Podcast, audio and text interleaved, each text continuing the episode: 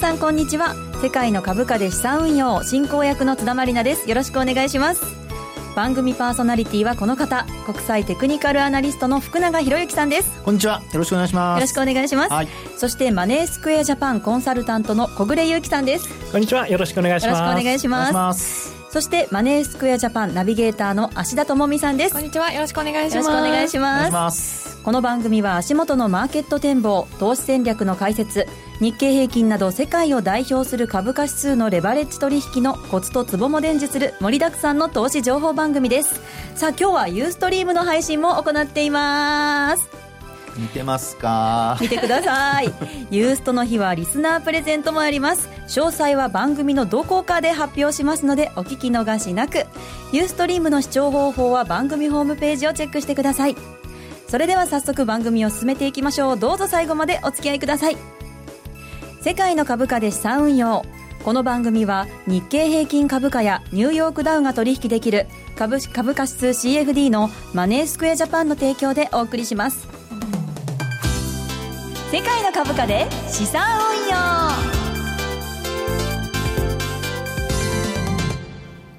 それでは最初のコーナーに行きましょう。題してマーケットの見方。このコーナーでは足元の相場分析今週の展望について解説していきます。まず日経平均などの指数を見ていきましょう。芦田さんお願いします。はい。今日の日経平均株価終値は237円25銭安い16,383円4銭。日経平均先物日中の終値は270円安い16,340円。日経225証拠金取引現在レートは16,324円。えー、そしてニューヨークダウ証拠金取引現在レートは1万8505ポイントとなっています。はい日経平均株価は3日続落となりました。それでは足元の相場や今週のマーケットのポイントについて小暮さんお願いします。はいまず先週のマーケットですけれども、はい、株式市場の話題は何といってもポケモンだったんじゃないでしょうか。もうそっちに行きましたか。そっちでしたか。残念ながら日経225には任天堂組み入れられてはいませんでしたけれども、えー、売買代金が、えー、まさにその市場の4分の1を占めると。いうようなすごいことになってるんですよね、任天堂株の売買代金は。個別銘柄では過去最高。過去最高。一銘柄で。今日だって午前中だけでもすごかったですもんね。そうですね。はいまあ、まさにそういった株式市場にとってはフィーバーな話題も出たということで、はい、えー、まあ、先週通してみると全体的に日本の日経平均株価含め、えー、右肩上がりだったと言える市場だと思います、はい、まあ、その中で、えー、21日には ECB ヨーロッパの中央銀行会議こちらがありまして結果としては据え置きというコンセンサス通りではありましたえー、その後予定、えー、開催されたドラギ総裁の会見こちらで追加緩和の内容が具体的に出てこなかったということを受けてこれも少し失望で、えー、ユーロが売られるような展開になった、えー、こういった状況になっています。そして、えー、22日には黒田総裁が、えー、ヘリコプターマネーは、えー、必要もないというようなコメントが英国でラジオ番組の中で報道されたということで、はい、一時大きく円高に触れるような展開これにつられて株式市場も下げるというような展開となっていました。はいまここから言えるのはまさにその中銀が緩和に対してどんな姿勢を持っているかというところに今まさに市場の注目が集まっているんじゃないかと言えるのではないでしょうか。はい、この黒田総裁のお話はね実は過去のお話だったっていう、はい、話もありましたけれども、6月の中旬頃にね17とかでしたっけ、収録したっていうものでしたけどね、はい、あれでも収録した人たち知ってるわけでしょ中身。そうですよね。ねインサイダーでもなんなんかやりたい放題ですね。確かにあれはちょっとね総裁が言ってるんだから、はい、ちょっと早くすぐ出さないとって僕は思いましたけどね。はい、ね、確かに。ちょっと憤りを覚えましたけど。福永さんも怒ったりするんですね。まあたまにですけど、はい、すぐあの元気になっちゃいますけど。そして為替ドル円は104円台前半まで円高方向へ。今日朝方は105円台後半だったのが104円台前半まで動いたりとか、はい、結構ね円高方向に動いたりもしているんですけれども福永さんどんなふうに今の相場ご覧になってますか、はい、そうですね。やっぱりあの、まあ、よく言われるのは、はい、あの期待値で株価にしろあとドル円にしろこう上昇したっていうね、えー、実態は全然出てないんですけど、あのよくあの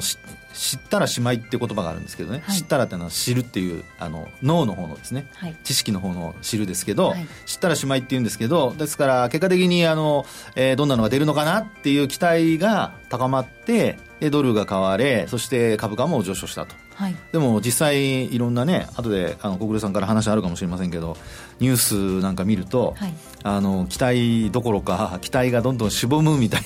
な そんなちょっと状況になりつつあるというね。はい、はいそうなんですか小暮さん。はい、えーまあ、一つの期待としては今週末に予定されている日銀の政策決定会合ここへの期待感というものが、まあ、これまで通りといいますか、はい、流れの中では醸成されているという状況にあります、えーはい、でもう一つの期待感というのがこれが政策に関する期待ということで財政出動があるんじゃないかというところがこの間の参議院選挙の結果等も踏まえて、はい、かなりささやかれているところではあります、はい。まあ、これに関して、えー、今朝の日経新聞で、えー、情報が出てまいりまして、えー、実はこの財政政策の中身が、えー、真水で言ったら6兆円規模と予想よりかなり小さくなってしまうのではないかというところであったり中には年内予定されている金額は1兆円程度ではないかというような分析をされている方もいらっしゃるとい。う情報が出ていましてこれを受けて、えー、株式市場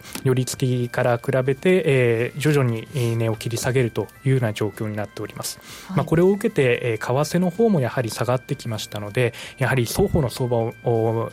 見合うような形で、えー、自利安になっているというところがあ今日の相場だと思います。はいじゃあまずはもう今週金曜日29日の日銀の金融政策決定会合待ちっていう感じですかね,、まあね、その前にも FOMC もありますけどね、はい、木曜日のあの、日本時間の夜夜中の3時に発表されますから、はい、木曜日の朝方の東京市場が始まるときには、まあ、その結果を受けてと。い。うことになりますからね、まあ、そのあたり両方、えー、見ていかないといけないんだとは思うんですけど、ただそのやっぱり期待が高まっててでなおかつそれがしぼむっていうのが一番あのなんていうんですか？あのよく言う、まあ、これもちょっとあの業界用語で申し訳ないですけどあの行ってこいって言うんですよね。なんかそれ受けましたね今。その言葉好きですか？好きですねなんか。嫌いじゃないです嫌いじゃないですか、はい、ああそうですか、まあ、これね本当にあの上昇するだけ上昇したらその後、えー、スタート地点に戻るっていうのが意味合いなんですよね、えー、ですからあのスタート地点って考えると,、えー、っともう1万5000円の前半ですから、はい、そこまで戻っちゃうかね。そうなると株も為替も100円の、ね、大変なことになっちゃうう。そうですね、うん、ただ、まあ今年はもう4月にも同じような期待感が高まってっていうこともありましたからね。そうです、はい、はい、津田さんの好きな行ってこいになっちゃったという。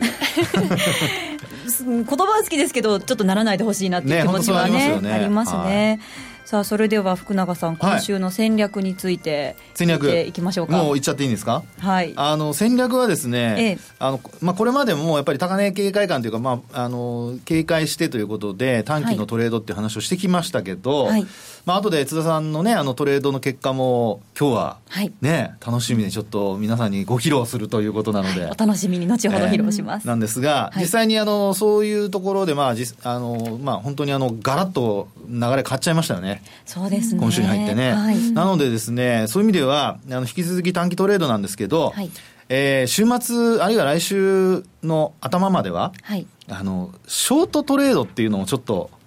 考えてもらっていいのかなと。あ来週頭までは短期かつショート。ショート。はい。ただその、その代わりですね、あの、さっきから出ている、その金融政策、日米ともにありますので、発表が。はい、なので、あの、買い戻すっていうのと、はい、まあ言ってみれば、まあ、あの、ロスカットですね。はい、それを入れておくのと、はい、それから、あの、買い戻すタイミングを逃さないようにすることと、はい、陸位のタイミングも。そうです、そうです、そうです。でその二つをですね、ちょっと心がけて、はい、えー、トレードするといいのではないかなと思うんですけどね。はい、わかりました。短期かつ来週頭まではショート、そしてリグイのタイミングも逃さず。はい、逃さず。はい、わかりました。しっかり参考にさせていただきます。はい、以上、マーケットの見方のコーナーでした。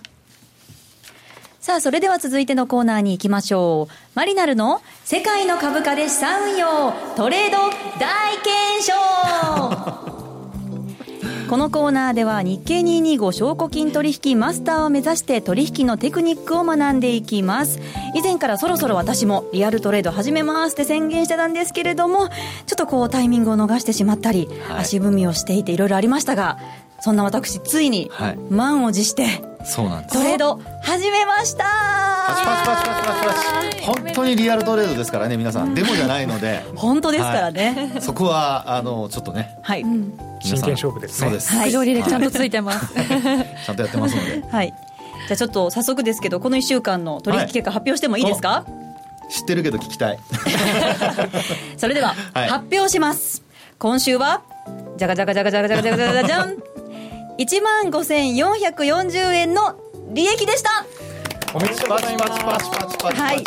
出だしにしてはまあまあですよね。あそうですか？はい。こんなもんでいやこんなもんでというか最初ね、はい、あのロスカットが遅れたりして、損失が拡大するって人は結構多いので、はい。まあ、そういう意味では素晴らしい。あお褒めの言葉を、うん、本当に。じゃあちょっとどんな感じで取引をしたのか、ご報告していってもいいですか、はい、ぜひぜひお願いします、はい、まずはですね日経平均株価7月11日から6日続伸していっていて安値も切り上がっていったので、はい、ちょっと引きつけて買ってみようかなとまず最初思いまして デビュー戦として7 月20日にですね1万6599円で成り行きで1枚買ってみました、はい、で買った後にあストップだということに気づきまして 後から。大変だと思い OCO を入れました、はい、でその時ストップは前日の安値のすぐ下1万6512円。そして利食いの指値は1万6710円に置きました。はい、なんですけどね、ええ、ちょっとこうそうこうしているうちにだんだん利益が出てきたので あもうなんかこれ食いたいなっていう気持ちが出てきたのと本当に。いや理由もあるんですよ、先週の福永さんの戦略、短期。そして ECB までに手じまう。だったでしょ、はい、それが頭にあったのと、はい、ちょっとあの個人的に木曜日から私あの出張がちょっとあったので、仕事でね。忙しかったちょっとあんまりポジション長く持たないで早めに水曜日中に手じまおうかなっていう気持ちも少しあって OCO を取り消してリグっちゃいました。取り消しちゃったんです、ね、取り消しちゃったんです何のための OCO だったんだろうっていう。そうなんですよ。ちょっとね利益が初めてで出たので嬉しくなっちゃった気持ちもあり 短期でっていうのも頭にあったんですかね。かね。強制的にじゃあ利益出しちゃったっていうね、出しちゃったんですよねその辺どうなんですか？でですよ、はい、もう一回取引を実はしました、ええ、はいもう一回、はい、それは、えー、昨日ですね7月25日月曜日にまた引き付けて1枚成り行きで買ってみました、うん。と1万6649円のところですね。ここで買ってストップは7月22日金曜日の安値のすぐ下1万6500円のところに置きました。はい、はいただですねそうこうしているうちにその日の高値をぐいぐいと更新 午前中にねしていきまして。ぐいぐいって好きですね。でこう見てたら、利益がなんと1万円を超えたんですよ。はいはい。よっしゃーと思いましてちょっとリグっちゃいました。で結果1万5440円の利益ということになりましたすごい短期ですよねここ。2回目の取引、ね、2回目のね。時間も分かるんですけど本当に短かったですね、はい、小暮さんどうですか？私のこの2回の取引は。はい。まあ、それぞれ良かった点、あと改善すべき点あったと思うんですけれども、えー、えー、まずはどちらを聞きたいですか？じゃあいい話からいいですか？はい、はい、いい話から。これまず OCO 注文を出してくれた時に、はいはい、えー、損失の額が大体8700円ぐらいになるような水準に、はい、えー、ストップを入れていました、はい、そして利益の確定金額はというと大体1万2000円くらいの利益確定を入れていましたので、はい、えー、しっかりとその OCO 注文に関しては損失より狙う利益の方が大きいという、まさにこの投資の鉄則と言われるような、あ入れ方になっていたと。い。うとこれはぜひ、はい、今後生かしてもらいたいところなんですが が。その一方でそれを取り消してしまったと。ちょっとあの欲が出ましたね。はい、これが非常に惜しかったんですね。はい。はい、これによって、はい、えー、利食いをした水準が、はい、えー、実は、えー、利益7000円ということで、その時お塩で置いていたストップが8700円ですから、はい、結果的に、えー、狙う利益よりも損失の方が大きくなってしまう可能性があった注文になってしまっているんですね。だったんですね。はい。確率論でいくとこれを繰り返していくと、はい、徐々に負けが積み上がっていくということになってしまうはずですので、はい、一度の負けで大きく負けてしまうことになりかねないってことですよね、はい、まさにこれが、まあ、投資家の心理。非常に、えー、今津田さんの言っていただいたことはもうリスナーの皆さんもあそういう経験あるというふうに思われてるんじゃないかと思いますがこれまさに人間心理の部分でして、はい、えー、こういった心理が、えー、利小損大というような状況を起こしてしまうと、はい、これをなるべく利益を大きく、えー、損失は小さくというこういう方針を守っていただくことがまず一つ大事なんじゃないかなというように思います。結果としてこうポジションを長く持ったり早めに決済することがあったとしてもあんまりこう自分からどんどんどんどんリグってしまわないように、はい、そうです。焦ってしまわないように。そうですね、まあ、でも最初ですからねそういう気持ちになるのはよくわかりますよね、はい、満を持してのトレードですしね、はい、それにこうやってみんなに報告しないといけないですからいやもうこんなに丸裸にね。本当に。丸裸に。わけですからね。ね、はい、それはやっぱり最初はなんとか決めたいですよねビシッとね。いやもう本当にバントしましたね、バントですか、決めるのバント。スクイズじゃないでしょうね。まあそこに関しての、はい、まあ、今後の対策として一つ提案できるのが、はい、トレール注文というようなものがあります、はい、これが、えー、実は決済注文にだけ、えー、入れられる注文方法なんですけれども、えー、この番組のウェブページにも資料を載せているんですけれども、はい、そちらを見ていただくと分かりやすいですがこれ決済注文がまずストップとして働くんですね、はい、ですので、えー、相場が下がってしまった時には当然ストップとして損切りをしてくれますし、はい、えー、そのまま相場が上がっていくような状況ですと、はい、そのストップがその相場について、えー、ぴったり追いかけるような形で上がっていくという注文があります。それ自分でストップを切り上げなくても、切り上げていってくれる。そうなんですだから2回目で1万円のところで、はい、あの決済しちゃったと思うんですけど、はい、もうちょっと狙えたかもしれないですよね。そうですね。そういう時にこう自動的についてってくれるトレール注文入れておけば、はい、忙しくて仕事で見れなくてもご利益を追いかけてくれるっていう注文がそれがあったか。トレール注文だった。それをやってたらもっと利益狙えました。かも2万円ぐらいしたかもしれないトレール注文か。まあでもそんなうまくいきませんから。ズバッとどんどん儲けようっていうんじゃなくてやっぱりちゃんときちんとね、あのそううまく使いこなしながらやりましょうよ、ね、地に足つけながらね。はい。わ、かりました。ちょっとねいろいろ使いこなしながら、成り行きだけじゃなくていろんな注文を入れられるようになりたいと思います,、さあそしてここからは福永さんからテクニカル講座、はい、はい、教えていただきたいんですけれども今日のテーマはトレードのタイミングというそうそうなんですね。であのホームページの方にですね資料を上げてますので、ええ、ちょっとご覧いただきたいんですけど、はい、実はあの、えっと、こちらはですね30分足のあのロソク足を用意したんですね、はい、でこれを見ていただきますとあの赤い丸がついてるところがあります。はい。であの左側から出てるあの、えー、っと赤い丸2つあるところがあるんですけど、はい、それがですね、えー、津田さんがトレードしたところです。1回目のトレード、はい、そしてあの右側の方に大きな長細い丸があるのが、はい、それがあの津田さんがトレードしたえー、2回目のトレードの丸になります。はい、で、1回目のところはですね、これあの2つ丸があるってことは、はい、これだけ時間が空いてたってことです。はい、でも、2つ目の丸は1個しかないので、はい、この丸の間の中で、すごい短い時間の中でトレードしたと。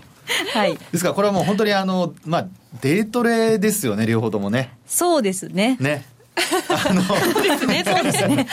デートレです。結果的にデートレになってしまっているというね。で、あの、ここでさっきのトレール注文とですね、はい、ぜひ結びつけてちょっと考えてほしいんですけど、はい、最初の注文は、ええ、あの、まあ、エントリーのタイミングはちょっと置いといてですね、はい、その後、あの、価格が上昇してるじゃないですか。移動平均線を上回って。で、この時にですね、5日移動平均線っていうか、まあ、これあの、5本移動平均なんですけど、これの上に沿ってずっと上がっていってるんですね。え、ですから、トレールのイメージは、この5本移動平均線だと思ってもらえれば、はい、これを下回って大きく落ちなければ、基本的には上に上がっていく間はずっと利益が乗っかっていると。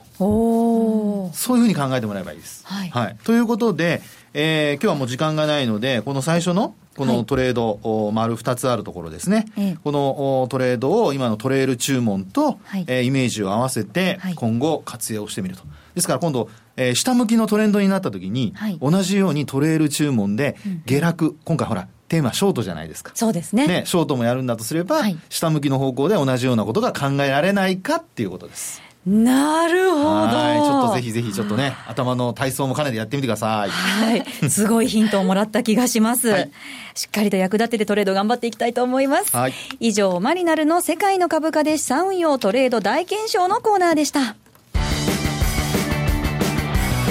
M2J インフォメーション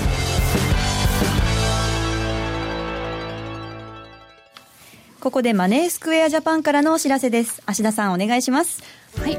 株価指数 CFD のお取引をされている方にキャンペーンのご案内です。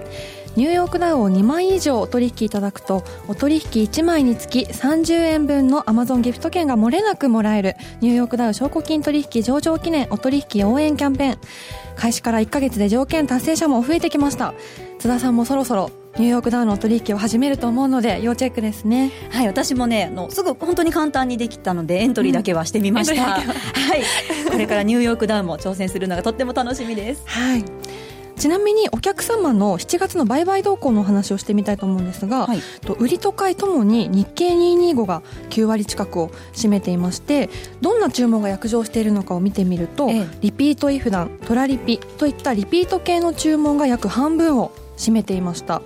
まあ、当社の強みであるこういった独自の注文をもっと活用していただけるように、まあ、戦略の幅を広げられるようなご提案をしていきたいと思いますので楽しみにしていてください。はい、リピート系の注文ができるのはマネースクエアジャパンだけですからね、はい、私も早くいろんな注文を使いこなせるようになって効率よく利益を狙っていきたいと思います、はい、芦田さんありがとうございました。ここでお知らせです6月27日から東京金融取引所がニューヨークダウ証拠金取引の取り扱いを始めましたマネースクエアジャパンは日経225やニューヨークダウをはじめとした株価指数による資産運用の魅力を伝えるセミナーや実践に役立つ情報を発信し多方面からサポートします。運用初心者から経験者まで幅広い投資家の株価指数での資産運用を応援する M2J 株価指数スペシャルプロモーション。詳しくはマーケットプレス番組ウェブサイトにある M2J 株価指数スペシャルプロモーションのバナーから特設ページをご覧ください。当社の取扱い商品は投資元本以上の損失が生じる恐れがあります。契約締結前交付書面をよくご理解された上でお取引ください。金融商品取引業関東財務局長金賞第2797号株式会社マネースクエアジャパン。以上 M2J インフォのコーナーでした。博之のマーケットトピック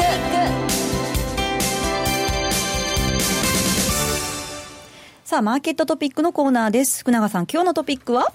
えー、今日のトピックはですねトレードのあのタイミングと冷やしの見方ということでちょっとお話をしたいと思うんですね。はい。はい。あのー、今日はですね、えー、まあ、津田さんがせっかくトレードしてくれましたので、はい、それをですね、元に、えー、冷やしの見方と、それからトレードのタイミングをちょっと考えてみたいんですけど、はい、えー、っと、まあ、資料の方があるんですが、もし、あの、お手元にですね、マネースクエアジャパンさんのトレードツール、えー、ご覧いただける方は、ちょっと表示してみていただいて、はい、冷やしのあのチャートを出してほしいんですけど、ええ。えっと、ウェブの方、ホームページの方にあるあの資料にはですね、はい、えー、同じように、えー、冷やしのチャートに加えてですね、赤い丸が、あの、つけてあります。はい、先ほどのあの、えー、分足の、30分足のあのトレードのチャートと同じように、赤い点線の丸をつけてあるんですけど、はい、これ一つ目の赤い丸がですね、これがあの津田さんが最初のトレードをした日です。はい。先ほどほらあの時間だったんですけど、ピンポイントの時間でしたけど、これはその日。そして、あの、二つ目の赤い丸は、2回目のトレードをした日です。はい。はい。で、ここでですね、あの、まあ、チャート見てほしいんですけど、最初のトレードはすごく、まあ、あの、えー、利益が乗っかってきてですね、はい、でいつの間にか売ってしまったっていう状況だったんですけど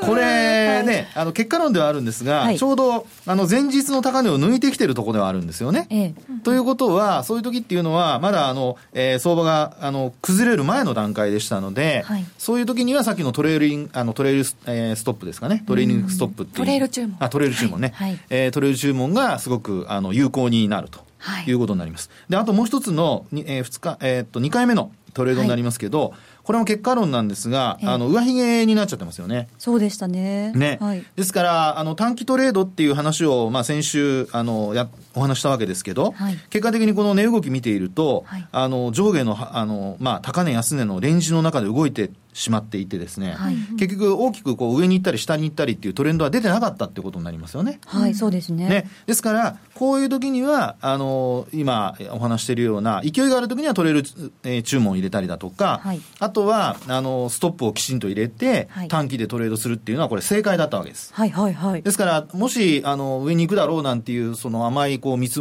見込みでですね、はい、えー、まあ、ポジションほったらかしにしてたら、はい、これはもうとんでもない損失に、つながっていたかも。はあ、怖い。いや、そんな、そんな、